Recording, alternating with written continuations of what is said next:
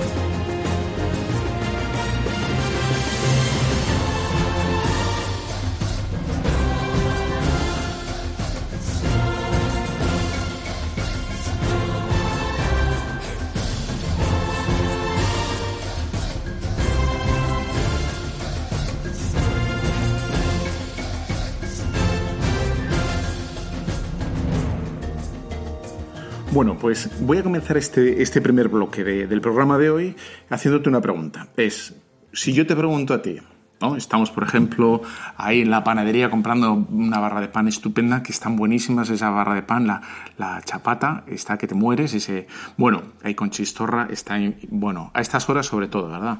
Bueno, si estamos ahí, yo te pregunto, como quien dice una cosa así tan sencilla como, oye, Jesús de Nazaret, ¿tenía fe, sí o no? ¿Tú qué responderías? Campana y se acabó. ¿Qué dirías? Según la respuesta que des, eh, condiciona o nos obliga a pensar a Jesús de un modo o de otro. Y a la fe también. ¿Cómo pensamos la fe? ¿No? Entonces, si tú, por ejemplo, dices que Jesús tenía fe, ¿no? Y a lo mejor aludes a ese pasaje de San Pablo, que, era exactamente igual a nosotros en todo menos en el pecado, por lo tanto, arguyes o concluyes, dices, pues por lo tanto Jesús tenía fe, porque era exactamente igual a nosotros, menos en el pecado.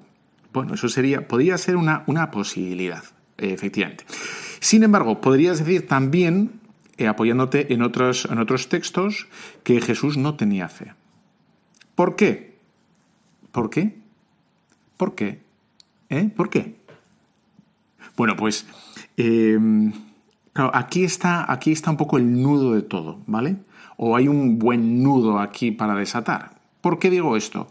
Porque em, siempre en la historia de la teología, hasta hace nada, se ha mantenido clarísimamente que Jesús no tenía fe. Jesús gozaba todo el mundo, todos los teólogos, ahora muy modernamente, muy últimamente se ha empezado a decir, ¿no? Como que Jesús efectivamente tendría, eh, tendría fe, pero bueno, despreciando o ignorando o haciendo oídos sordos a toda la tradición anterior, ¿no? Que, dice que Jesús no tenía fe. Bueno, ¿por qué cambia? De momento no voy a resolver la pregunta, ¿vale? No voy a decir si tenía fe o no tenía fe, Luego lo daré las pruebas o, bueno, apunto para que tú pienses en casa lo que quieras. Pero, em, ¿por qué cambia? ¿Por qué cambia? Porque si decimos que Jesús tenía fe, eh, tenemos que decir entonces que nosotros no sabemos nada. No sabemos, porque Jesús, si tenía fe, si cuando hablamos de fe eh, decimos que Jesús también la tenía, Jesús no sabía, no sabía. Y tenía un porque la fe es un conocimiento mediado, es decir, que se nos da, se nos da por otro. Por lo tanto, nosotros nos fiaríamos de ese otro y ya está. Y ya está. Por lo tanto, eh, no podríamos decir, si Jesús tuviera fe, que nosotros sabemos. Sabemos que Dios es Padre, que existe un cielo, que la Virgen María es nuestra Madre, que a Jesús le gusta la gente sencilla, que mm, bueno, la gente la pobre, em, que, bueno, Jesús va a buscar principalmente a los pecadores antes que a los justos, que no quiere decir que no quiera a los justos, ¿eh? sino que ama precisamente a los pecadores y a los más necesitados y todas estas cosas que sabemos. Porque si no estaríamos perdidos, porque si no, ¿en base a qué lo decimos? Porque Jesús podría estar perdido si tiene fe, si, si, tuviera fe. Si Jesús no, no tuviese fe, ¿eh? que no tendría, ¿eh? si no tuviera o tuviese, que no, que no tendría. Bueno, si Jesús no tuviera fe, eh, es porque, Dios, porque Jesús sabe, sabe, efectivamente, sabe de lo que está hablando. Sabe perfectamente y por eso nos predica y nos explica y nos da a conocer la verdad. ¿Eh? Esas serían las dos. ¿Te das cuenta de, la diferencia? Nos da a conocer la verdad. Por lo tanto, a la hora de creer nosotros en Jesús, estamos sabiendo, porque Jesús sabe porque nos explica como maestro que es. Lo sabe. Si Jesús fuese, que no sería, eh, que fuera o fuese un San Pablo, o una Santa Teresa de Jesús, o un San Juan de la Cruz, eh, ninguno de ellos tenía un conocimiento directo por muy santa que sea Santa Teresa de Jesús, ¿eh? Y, sé, ya sé que estás pensando que tuvo visiones, pero y, que tuvo esa experiencia mística, pero es una experiencia mística indirecta, es posibilitada por el Espíritu Santo, que es mediado, entonces se, imprimió en su entendimiento y en su corazón esa experiencia de Dios que, lo dejó escrito en las moradas, etc. Y, San Pablo también, ¿no? Em, pero nosotros no estamos hablando de que Jesús es como San Pablo, que tuviera una experiencia de fe, que muchos eh, teólogos modernos hablan de esa experiencia fundante del bautismo. Eso, eso por ejemplo, choca y eh, para que veas que no me estoy posicionando ¿no? con gustos, directamente con las Sagradas Escrituras cuando el Señor se, pierde en, en, el templo. ¿No sabéis que yo debo ocuparme de las cosas de mi Padre? Es decir, que esa experiencia que algunos modernos, ¿no? teólogos o lo que quieras, exégetas, hablan de en el momento del bautismo, claro, ¿cómo lo compaginas con el momento de la, del niño Jesús perdido allá en el templo? ¿No? con la autoridad y la claridad con la que habla Jesús. Bueno, pues, em, claro, aquí nosotros sabemos que Jesús tenía doble naturaleza. Tenía una naturaleza humana una naturaleza humana que nos dice precisamente en este pasaje de, San Lucas, después de perderse el Señor eh, en el templo, se nos dice que iba creciendo en sabiduría. ¿eh? en sabiduría y les estaba sujeto. Es decir, que el mismo San Lucas nos da a entender, nos, bueno, nos da una pista ¿no? para ver que Jesús aprendió cosas, aprendió cosas. Es decir, que a los siete años Jesús no escribía, tuvo que aprender o a los 16, no, no sé cuándo aprenderían a escribir los judíos, supongo que bien pronto. Que algunos dicen que Jesús no sabría escribir, ¿eh? ¿A ti se te ocurre algún momento por el que Jesús sabría escribir? Pues si sacamos de la escritura cómo Jesús se agacha y se pone a escribir cuando llegan con la, ¿verdad? con la mujer pecadora y quieren apedrearla, Jesús dice que se puso a escribir, es decir, que sabía escribir. Bueno, entonces da igual, es una, anécdota. Pero para que veas que hay que tener muchas citas en la cabeza, hay que tenerlo todo como muy presente, porque si no nos podemos escorar, nos podemos ir para la derecha o para la izquierda. ¿no? Entonces hay que, hay que keep steady, hay que mantenerse ahí bien, ¿no? bueno, en, el equilibrio de la verdad, aunque que siempre la verdad es precaria, es un equilibrio, la verdad es un equilibrio. Bueno, entonces, como vemos, eh, Jesús no, apareció, digamos, sabiendo escribir y sabiendo hablar. Eh, el niño Jesús balbucearía, ¿eh? balbucearía. ¿Por qué? Porque estaría aprendiendo a hablar. Y aprendió a hablar. Y aprendió a pronunciar el, yo qué sé, la ba, como se pronuncia abba en la zona donde estaba Jesús, que seguro que tendrían un acento, como tenemos los, los del norte y tenéis los de su. Eh, que por cierto, estoy haciendo con un amigo, a ver si lo hago, eh, voy a hacer un, un programa de, entre curas del norte y del sur, a ver qué tal sale. Ahí con un amigo mío que tengo ahí en sur. Juanma. Bueno, a ver qué queda de eso. Bueno, pues sí, Jesús aprendió y tendría el acento, el acento de, ¿verdad? Del sur o de donde fuera. Bien, Jesús aprendió, ciertamente. Pero luego también vemos a Jesús que tenía una ciencia infusa. Infusa quiere decir que, que, la, tenía, la tenía puesta por Dios y sabía, sabía lo que cuchicheaban los, los fariseos, ¿no? ¿Por qué pensáis eso en vuestros corazones? Dice Jesús varias veces, ¿no? Sabiendo que lo estaban condenando en el corazón.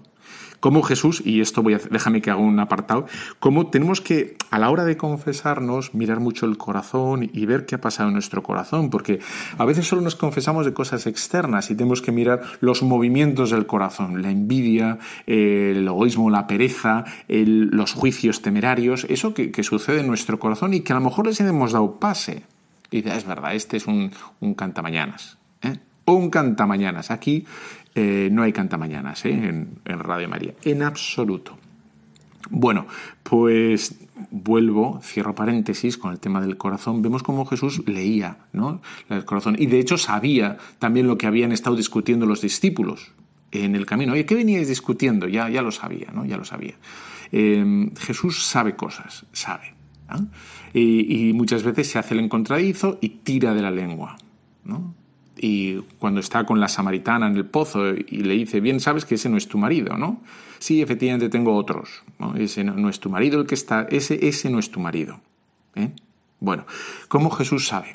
Y sin embargo, también, y tengo aquí unas pocas citas, Jesús habla, o, los teólogos hablan de una ciencia eh, distinta, aparte de la infusa, que es la que podrían tener los santos, San Juan de la Cruz, Santa Teresa o San, San Pablo. ¿no?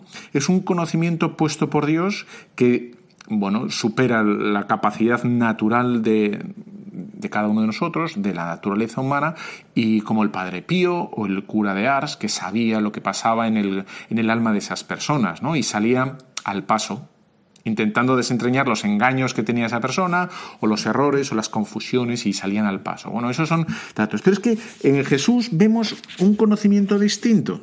A ver, y te voy a leer algunas, bueno, algunas citas de, cómo Jesús era algo, eh, bueno, algo, me explica bastante mal, ¿no? Era, eh, estamos hablando, en Jesús estamos hablando de algo distinto, absolutamente distinto, de alguien absolutamente novedoso. ¿Por qué? Yo voy a citar algunas, algunas de las, bueno, de las citas, valga la redundancia, para apoyar esta idea de que estamos hablando de algo absolutamente novedoso y, que estamos hablando de que nuestra fe es distinta precisamente por esto. ¿eh?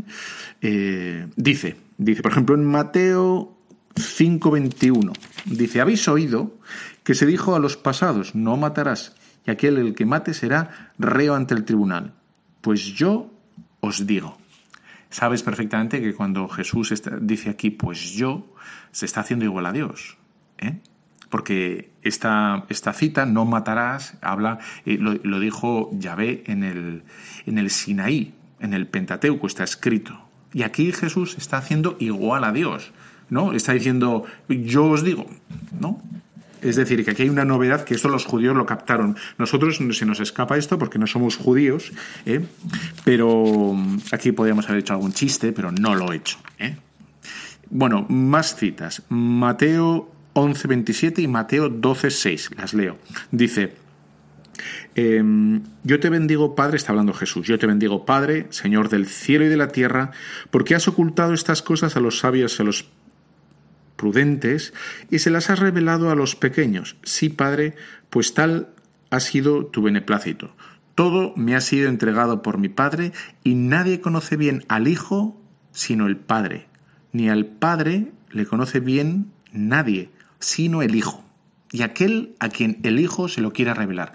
Como ves, aquí Jesús también está hablando muy fuerte. Y dices, bueno, el único que conoce al Padre soy yo. Conoce, dice.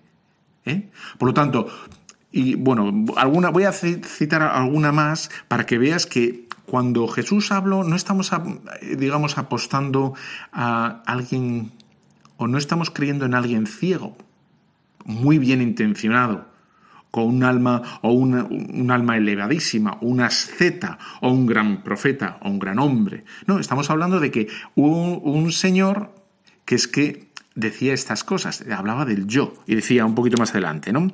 En aquel tiempo vino a pasar Jesús un sábado por los sembrados. Sus discípulos sintieron hambre y se pusieron a arrancar las espigas. Al verlo los fariseos le dijeron, mira, tus discípulos hacen lo que no está permitido hacer en sábado. Él les dijo, ¿no habéis leído lo que hizo David cuando sintió hambre, él y los que le acompañaban? Cómo entró en la casa de Dios y comieron los panes de la proposición que no era lícito comer a él ni a sus compañeros. Tampoco habéis leído en la ley que en el día de sábado los sacerdotes en el templo quebrantan el sábado sin incurrir en culpa. Pues yo os digo que aquí hay alguien mayor que el templo. Fíjate lo que está diciendo, para lo que significa eso para un judío. ¿eh? Dice, pues yo os digo que aquí, ¿eh? es decir, él ah, es mayor, mayor que el templo. Es mucho más importante ¿eh? que, el, mismísimo templo, que es la gran promesa ¿no? de la construcción del templo. Bueno, voy a leer uno más, ala, ya está, para que veas que es que hay, hay abundantes, ¿no? Mateo 16, 16 y Mateos 16, 24. Dice díceles, ¿y vosotros ¿Quién decís que soy yo? Simón Pedro le contestó, Tú eres el Cristo, el Hijo de Dios vivo. Tomando entonces la palabra Jesús, le respondió, Bienaventurado eres Simón, hijo de Jonás, porque eso no te lo ha revelado nadie de carne ni, sangre. Bueno, pues ya ves cómo el, mismo Jesús le, piropea a, a, San Pedro, ¿no? diciendo efectivamente, yo, soy mucho mayor, yo soy el que tenía que venir, yo soy el, grande, ¿no? Y la última es que la tengo aquí. Es que me cogí unas cuantas, he estado trabajando y ahora de repente me da cosa decirlas todas, por no aburrir. Pero es que ya me las he currado. ¿eh? Bueno, entonces, una más, venga. Mateo 16, 24. Entonces dijo Jesús a sus discípulos, si alguno quiere venir en pos de mí, niéguese a sí mismo, tome su cruz y me siga, porque quien quiera salvar su vida la perderá, pero quien pierda su vida por mí, la encontrará por mí. Vemos cómo el... No, podemos decir entonces, o voy a decirlo de otro modo, ¿puedo decir entonces que aquí el yo de Jesús es como el de San Pedro? ¿Eh? San Pedro habla así de sí mismo, o San Pedro, San Pablo, o Santa Teresa de Jesús, o San Juan de la Cruz. San Juan de la Cruz, no, esa experiencia mística, la noche oscura, etcétera. ¿Habla, habla así de él mismo?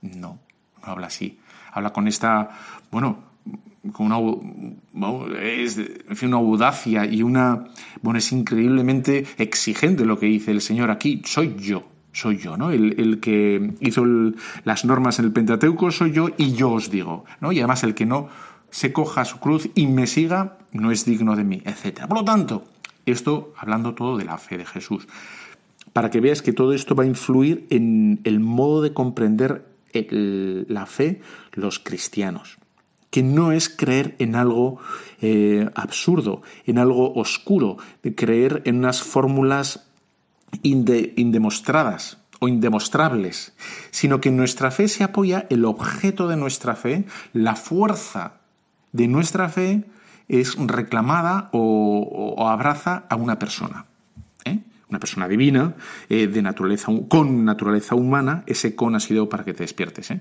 me emocionó. Bueno, con naturaleza humana. ¿eh? Dos naturalezas, una sola persona, y esa persona abraza esas dos, esas dos naturalezas. Y nosotros creemos en Jesús. Ahí está. ¿Por qué? Porque, como te he dicho, todas estas citas, que las puedes rebobinar luego y volver a escuchar, alguna más me, he dejado. De hecho,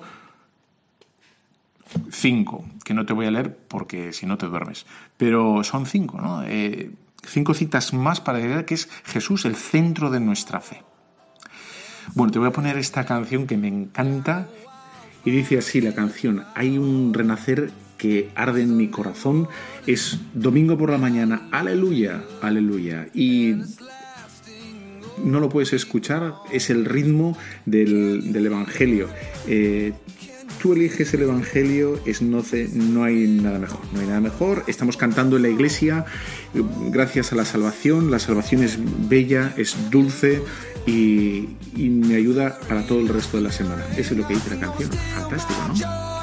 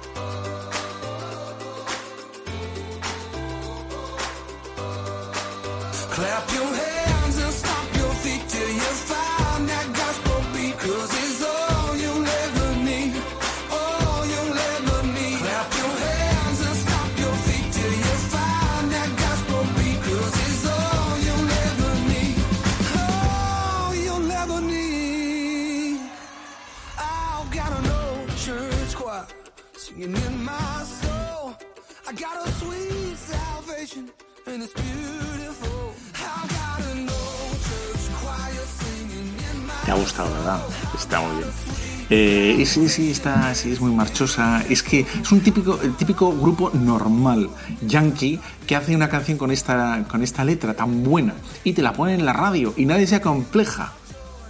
Narices de lo bien que me gusta, de lo tanto que me gustan estas cosas. Bueno, sigamos con lo nuestro, que si no, no acabamos. Entonces, eh, estamos hablando de, la fe, porque ahora mismo no quiero hablar de, cristología, no quiero hablar sobre Jesús, sino estamos hablando de la fe. ¿eh? Reenfocamos el tema. Pero he querido sacar el tema de si Jesús tiene fe o no, para que veas que influye, porque nosotros no estamos... Eh, eh, no estamos diciendo, por ejemplo, como los musulmanes ni como los judíos, que creen en, Abraham, que no, que es lo que Abraham ha tenido una experiencia.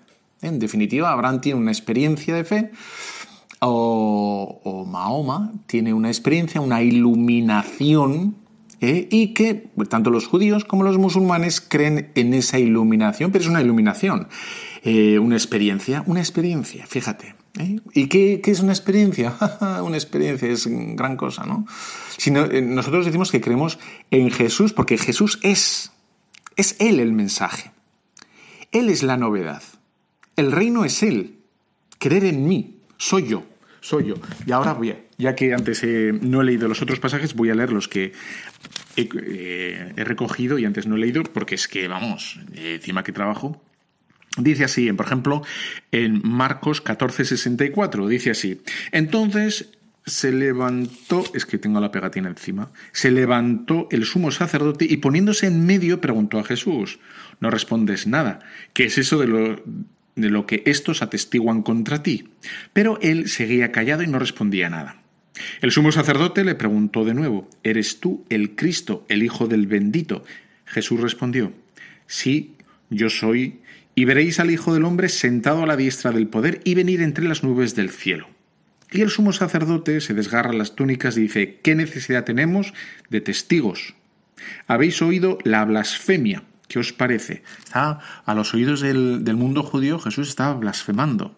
¿eh? Estaba diciendo, ¿cómo puede ser esto? Está, se está haciendo igual a Dios. Es Él la novedad. Por lo tanto, y volvemos al tema de la fe. Jesús no es que le hayan dicho algo. Jesús no tiene una experiencia. o una experiencia buena, como pudo ser la de San Pablo cuando se cae del caballo ¿eh? y tiene la experiencia de Cristo resucitado. Ni siquiera tampoco la Virgen María, que, tiene la experiencia de la Anunciación. ¿eh? Y que hasta entonces la, Virgen María no intuía. eh, ese gran, ese, esa gran misión, ¿no? esa gran vocación que, el Señor tenía guardado desde siempre. Que son todas experiencias que son, por supuesto, que son, eh, son buenas y yo no, las estoy echando por tierra. ¿eh? Lo que quiero comparar, lo que estoy haciendo es comparar que lo que nosotros creemos mm, es incomparable es incomparable con cualquier otra cosa, porque es que nosotros decimos que es el mensaje, el contenido, es, es Jesús, es Él en persona, todo absolutamente todo, es el pack. ¿eh? Bueno, no, no, hay una parte, o sea, a veces la gente, cuando habla del cristianismo, se queda con el mensaje, ¿no? Como diciendo, bueno, hay que ser bueno.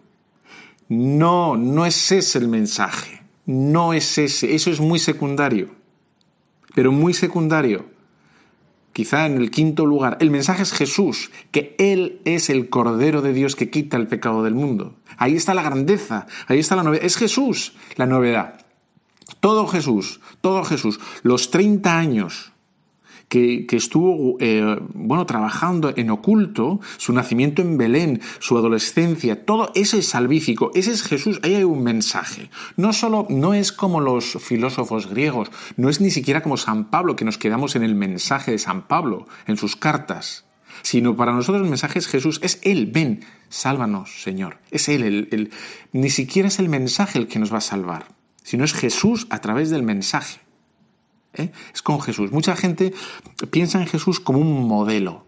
Entonces puede poner el modelo de, imagínate, ¿no? Los San Francisco de Asís. Entonces la gente quiere imitar la pobreza de San Francisco. Imita la pobreza de San Francisco. Pero nosotros no es imitar a Jesús. No, no, no. Es Jesús quien tiene que estar en nosotros. Todo él, todo él. Ahí está la grandeza, ¿no? Y ese es el, amor, el amor incondicional que se nos pide. No a un mensaje, sino a Jesús de Nazaret. ¿Eh? Bueno, pues aquí, está el... Bueno, aquí está la, la, diferencia y por tanto nosotros, por eso cuando hablamos de fe católica, estamos hablando de que sabemos, porque es Jesús el mensaje. Es Él. No es algo oculto que Jesús haya tenido, como San Pablo, sino es Jesús. Es el entero, ¿no? Y dice, mira, te voy a leer aquí el prólogo de San Lucas, que dice así. Eh, puesto que muchos han intentado narrar ordenadamente las cosas, no como yo, claramente, que no las. Pero bueno, eh, Lucas lo hace ordenadamente, sí. Em, que se han verificado entre nosotros, tal como nos las han transmitido los que desde el principio fueron testigos oculares y servidores de la palabra, he decidido yo también, después de haber investigado diligentemente todo desde los orígenes, escribírtelo por orden, Teófilo, para que conozcas la solidez, las enseñanzas que has recibido. Entonces empieza a hablar de qué? De Jesús. De Jesús. No habla eh, y describe la vida de Jesús porque es Jesús el mensaje. ¿no? Podría ser un filósofo que empezara a hablar, pues como, no sé, ¿no? Eh, un moralista. ¿Se puede coger la cartera que te has encontrado en el suelo en la calle? Entonces un moralista haría bla, bla, bla, bla, bla, bla. Sí. Es que son así los moralistas, ¿eh? Hay que tener pocos amigos moralistas porque al final se quedan con la cartera. Eh, entonces, no estamos hablando de una persona, una persona, ¿no? Y mm, bueno, ahí está, Dice, Jesús, Jesús, y estamos, seguimos hablando de fe, ¿no? Para, mm, para nosotros saber para tener fe que sabe, una fe que sabe, una fe que no es un engaño, que no es un subjetivismo, eh, Jesús es el que ha hablado de sí mismo y dice quién es él mismo y habla en primera persona y habla con autoridad. ¿eh? Por lo tanto, nosotros también sabemos. Dice Santo Tomás que a la hora de conocer algo, lo que sea, ¿eh? lo primero que queremos es ver. El primer sentido que utilizamos para conocer algo ¿eh? es ver. Y por eso la vista satisface tanto la curiosidad, porque es lo primero, nos llena, es, eh, es verdad, es el peor sentido que podemos perder quizá es la vista, porque nos hace mm, situarnos casi casi de forma absoluta.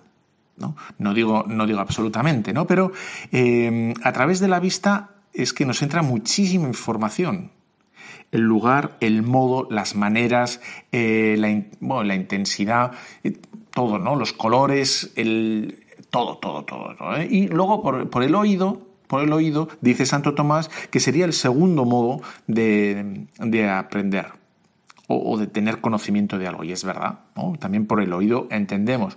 Lo primero que, cuando pasa algo, decimos, ¿qué queremos? Ver. Oye, ¿sabes qué? No sé qué. Oye, vamos a ver. Vamos a ver, ¿no? Vamos a ver.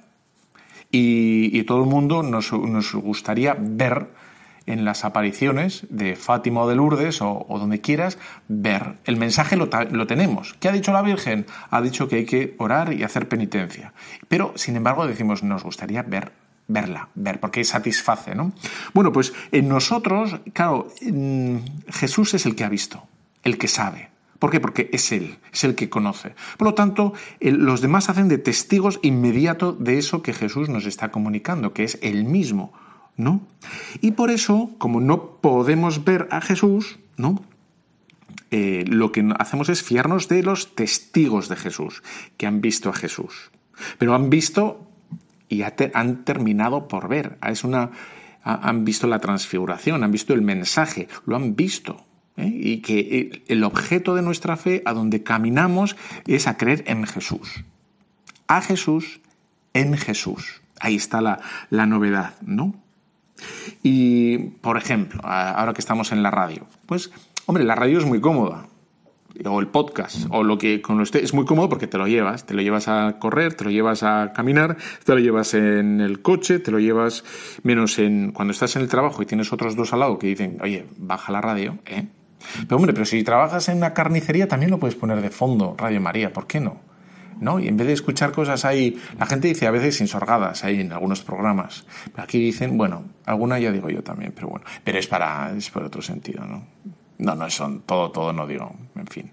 Bueno, pero entonces, en la radio, la radio es muy cómoda, pero es verdad que tiene más éxito, es más popular la televisión. ¿Por qué es más popular la televisión? Bueno, porque nos da eh, la fricción o la vista. Y, vemos quién habla, cómo habla, quién, cómo es, cómo se mueve, cómo se expresa, cómo, en fin, dónde, dónde está y satisface más el, ¿no? Tal cual.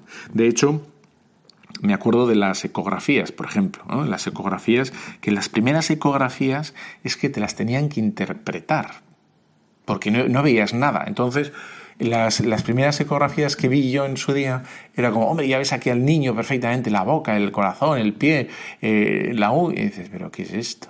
Pero qué, desastre, ¿no? Pero si no veo nada. Está media hora diciéndote la enfermera, mira, aquí ves la nariz, el ojo, aquí ves el ventrículo, eh, no veo nada, señora. O sea, cuénteme, cuénteme lo que usted vea porque no veo nada. ¿no? Porque uno pretende ver en la, en la radiografía, no. Bueno, también, sí, sí. En la ecografía. Y todo el mundo quiere ver al niño porque es lo que, hombre, ya sabemos que está el niño dentro del vientre de la, de la madre y, que le puedes ver la pata perfectamente como se menea por el vientre ¿no? de, la madre, que es una pasada. Y pero sin embargo, queremos ver al niño. Entonces te dan la ecografía y dices, puñetas, ¿qué es esto? ¿No? Si parece esto que, yo qué sé, una tabla de cortar, que, que está toda rayada. No, ahora las de ahora se ve bastante bien. Las tridimensionales esas son espectaculares. Estoy hablando de hilo tempore, en aquellos días, en aquellos días. Bueno, pues como ves, nosotros, eh, es verdad, Santo Tomás dice, em, queremos ver. La naturaleza nuestra tiende, pide conocer las cosas primero por el sentido de la vista. Cuando no se puede satisfacer la vista, dice Santo Tomás, ¿qué hace? Pues el oído. Claro, eh, Jesús es el que, digamos, sabe todo. ¿Por qué? Porque tiene esa, esa visión que tiene por su propia naturaleza, ¿no? Esa eh, ciencia de visión, la ciencia de visión, por, ser quien es. Él es, habla con la autoridad de, de que es el Dios, la segunda persona de la Santísima Trinidad, por lo tanto, eh, Él es el que sabe todo y nos la comunica. Bueno, y aquí está como la clave que quería desentrañar hoy. Como nuestra fe es distinta a las otras, porque ni nuestro amigo Mahoma, ni nuestro padre en la fe Abraham, ni ninguna eh, eh, región eh, oriental pretende haber recibido a, Dios mismo en la historia y nos haya contado de primerísima mano las cosas. Por lo tanto, nosotros sabemos es, así de interesante. Es, apasionante, más que interesante, es, es genial. Es decir, ¿no? tenemos una certeza, una capacidad de, hablar con, con, seguridad increíble. ¿no? Bueno, sin embargo, Aquí, aquí, vamos a dar un segundo paso antes de hacer una pequeña interrupción, no un pequeño descanso, porque está sudando tinta ya. Eh, hay que hacer una, un, pequeño, una pregunta muy interesante, ¿no? Y es, la hace ya, la, hace Sócrates, nuestro amigo Sócrates, ¿verdad? ¿Qué dice Sócrates? Una cosa muy interesante, ¿no? Que dice, claro, muy bien, Sócrates no conoce a Jesucristo, ¿no? pero hace una pregunta muy interesante que la podemos traer a, nuestro, a nuestro terreno ahora mismo. ¿no? Y dices, claro, el conocimiento, el conocimiento, claro, no es solo, digamos, a modo empírico, un modo experiencial de, de poder comprobar las cosas y testearlas. Hay un conocimiento que es intuitivo y que es inexpresable. Y pone un ejemplo estupendo Sócrates que dice, yo cuando conozco a una persona, cuando amo a una persona, conozco de forma intuitiva muchas cosas. Por ejemplo, si está cansado, si está triste, si tiene una preocupación, si está distraído, aunque una persona que no le conoce no puede saber nada de eso. Pero una persona que le conoce es, eh, intuitivamente sabe, sabe. Y ese conocimiento intuitivo, eh, ah, bueno, antes de seguir con ese tema, que lo dejo así como, en fin, ¿no? Incoado, eh, incoado, para que luego no me digáis. Eh, seguimos con el... Esta canción me encanta. Me, tiene una voz preciosa este tío. La pongo porque la melodía es muy buena. No dice... No, no dice nada en particular. Pero como dice en inglés, no pasa nada. Pero la voz es preciosa, la melodía es muy buena. Y te la pongo para que disfrutes, porque hay que disfrutar. El oído que disfrute también. No solo el paladar, ¿no? Vamos allá.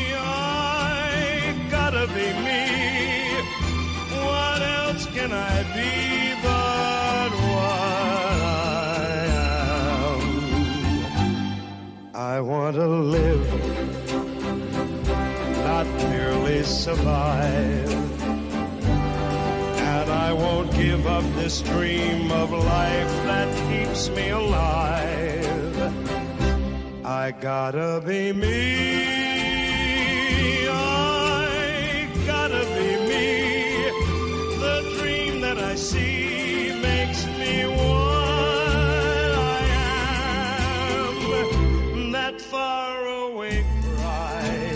A world of success, is waiting for me if I heed the call. I won't settle down, won't settle for less as long as there's a chance that I can have it all, I'll go it alone. That's how it must be. I can't be right for somebody else if I'm not right for me. I gotta be free.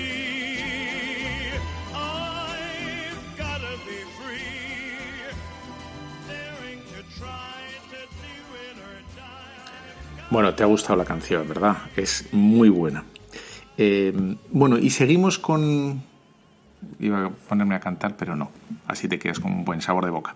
Bueno, seguimos con el tema. Eh, hemos dicho, así por resumir un poquitín, hemos dicho que hemos hecho la pregunta, ¿no? ¿Jesús tenía fe, sí o no? ¿Por qué?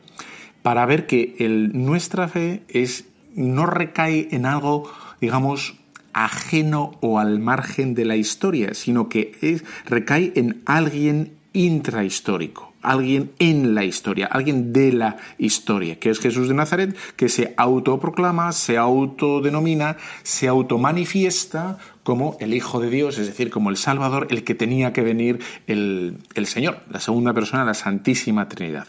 Dicho esto, Claro, nuestra fe ya tiene un anclaje, vamos a decir así, o un punto de apoyo aquí, y puede trabajar un poco eh, cómodamente. La, fe católica puede trabajar cómodamente porque, aunque es fe, se mueve eh, de alguna manera en unas coordenadas espaciotemporales, es decir, en, en Jerusalén, en una persona llamada Jesús de Nazaret, en un mensaje que eh, afirma una serie de cosas en un momento histórico concreto y con, digamos, con un contexto eh, sociocultural que él lo ha reinterpretado, que es el judío. Entonces hablaba de la, de la Pascua y entonces él ha tomado la Pascua y la ha reinterpretado o la ha rehecho, digamos, o la ha refundado y le ha dado una nueva carga, ¿no? Una nueva carga teológica y a la cruz le ha dado una nueva carga y un nuevo sentido él hablaba de su cruz y le estaba ya dando un, sentido a todo, ¿no? Bueno, este es el teléfono que, lo quito. Bueno, entonces Jesús de, Nazaret, ¿no? Así es. Entonces, eh, por lo tanto, ya nos movemos en, digamos, en un momento o un modo más cómodo a la hora de hablar de la fe. Bueno, dicho esto, y recomenzamos con el tema de cómo conocemos a las personas, porque ahora ya estamos hablando de Jesús de Nazaret. Si, sabemos cómo conocemos a las personas, podemos decir que conocemos a las personas, porque a nadie conocemos el fuero interno. ¿Quién es cada uno de nosotros? ¿Eh? ¿Quién es el guapo que puede decir que conoce a alguien absolutamente? Pues ni los que lleváis casados 50 años podéis decirlo del todo aunque sí que es verdad que, os conocéis a la perfección, pero siempre hay un margen, siempre hay un margen de sorpresa, de novedad, y también es verdad que ese margen depende mucho de la mirada de cada uno.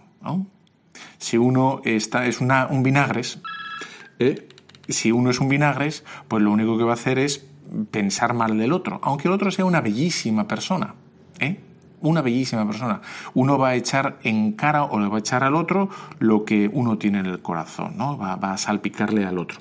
Bueno, pues, ¿cómo conocemos? Como ves aquí, eh, aquí nos movemos en una cosa que es tan habitual para ti y para mí como las relaciones personales, pero que a la hora de explicar, bueno, pues no es tan, tan fácil y que afecta a nuestra, a nuestra fe.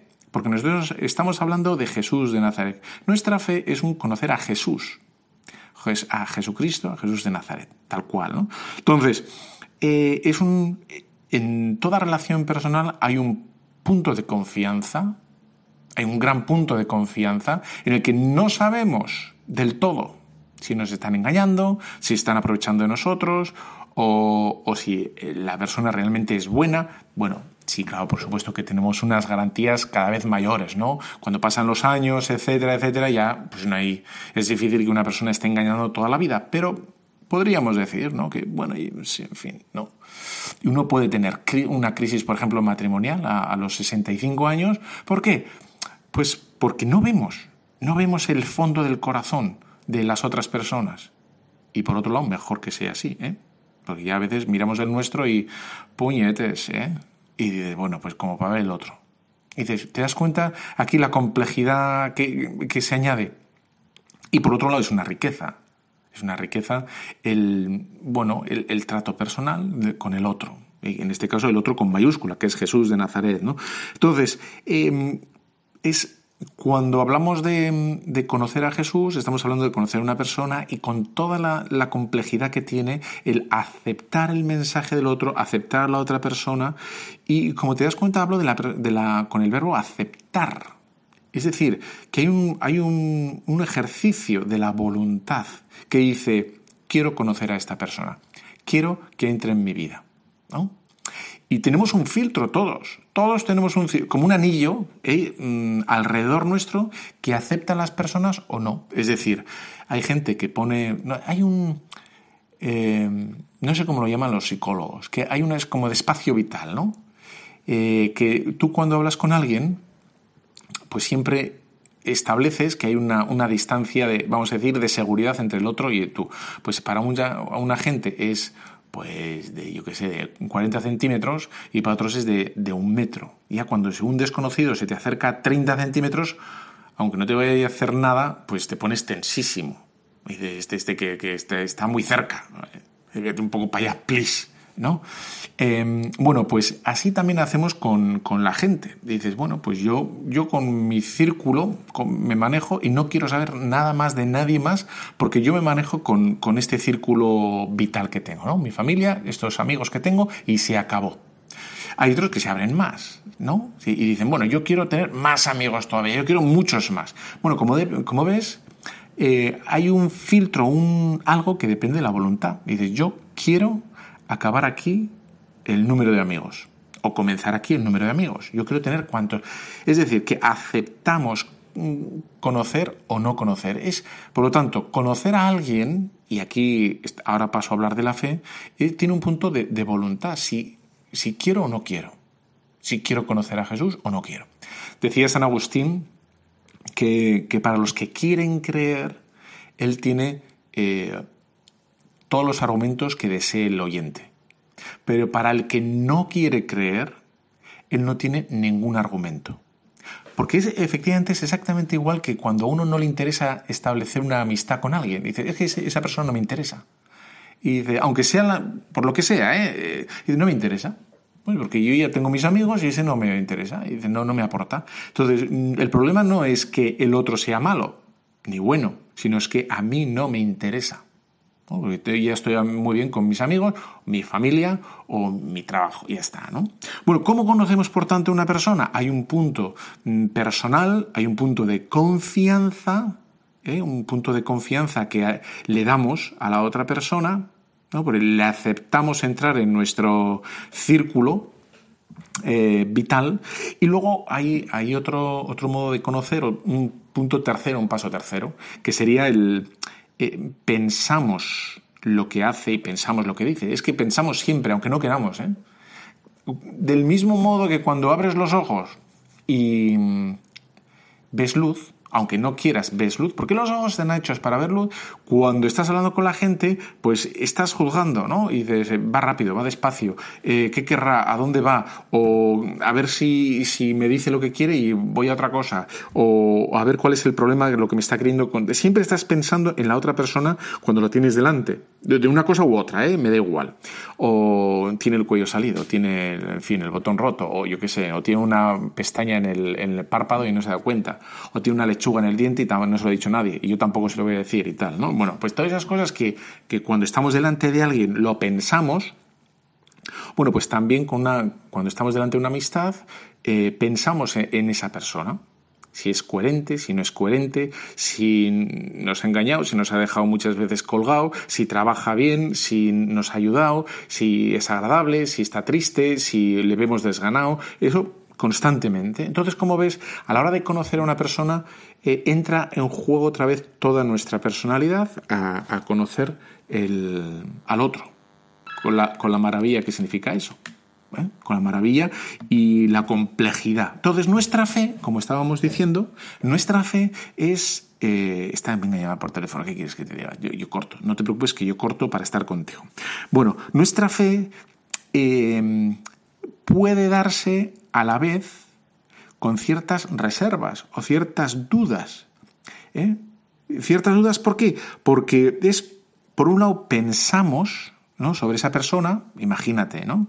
Em, imagínate, puede, ser, eh, estamos delante de la Madre Teresa de Calcuta y en un momento dado podemos decir, esta, nos levantamos con mal pie y esta es una farsante. ¿Por qué? Porque no vemos el fondo del corazón de la Madre Teresa de Calcuta. De hecho, por ejemplo, Santa Teresita Lisieux tiene un momento de duda de ella misma. Ella misma duda. ¿Y duda por qué? Porque estamos hechos para ver.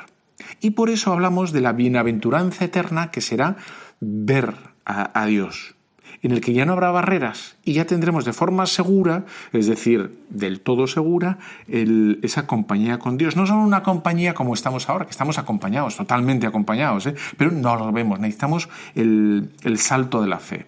Se nos exige un, un pequeño salto, una pequeña confianza. ¿Por qué? Porque no vemos. Porque no vemos, a veces podemos dudar. ¿Eh? Dudar, pero no porque sea el mensaje de Jesucristo sea absurdo, o sea erróneo, o sea equívoco, o sea confuso, sino porque estamos hechos para ver. Estamos hechos, reclamamos, ¿no? Y de hecho, Santo Tomás, cuando le dice, ¿no? Si no, si no meto los dedos, si no, eh, si no le veo, no creo.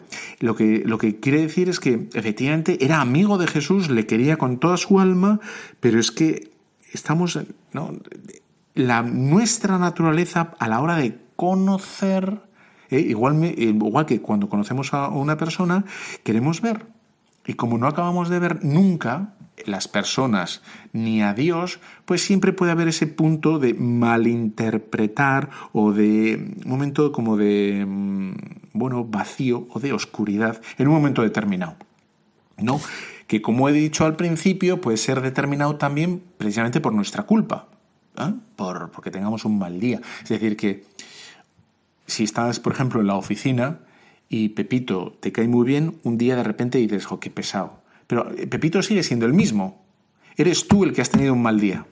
Por lo tanto, del mismo modo con Jesucristo, no es que Jesucristo se vuelva más oscuro o más mm, complicado, sino que nosotros, que, somos, estamos en, modo viator, ¿eh? en modo viator quiere decir que somos peregrinos, eh, pues a veces como ya has hecho el Camino de Santiago, ¿no? ¿No has hecho el Camino de Santiago? Bueno, bueno, bueno, pues hay que hacer el Camino de Santiago. ¿no? El Camino de Santiago es que es la vida misma. El cansancio, la ilusión, la alegría, la monotonía, el, tirón de se te sube la bola, eh, bueno, todo eso es el, Camino de Santiago, que es la vida misma. Entonces no estamos por desgracia o por, por, no sé, como lo quieras ver, ¿no?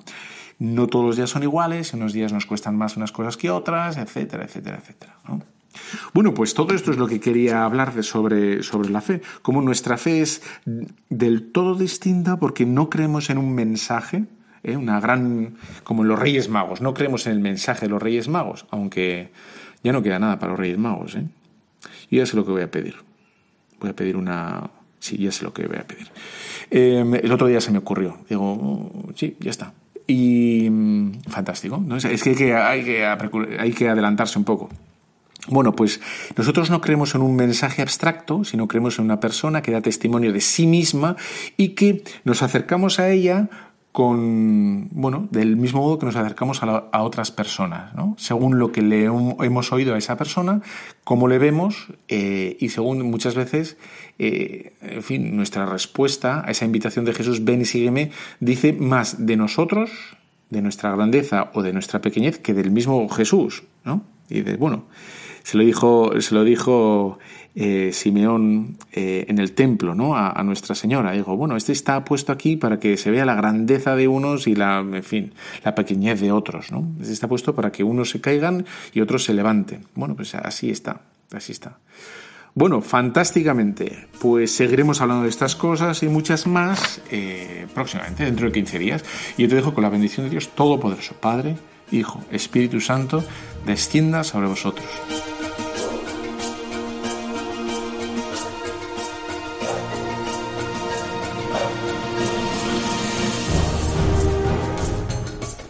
Han escuchado Tu cura en las ondas con el padre Íñigo Ugalde.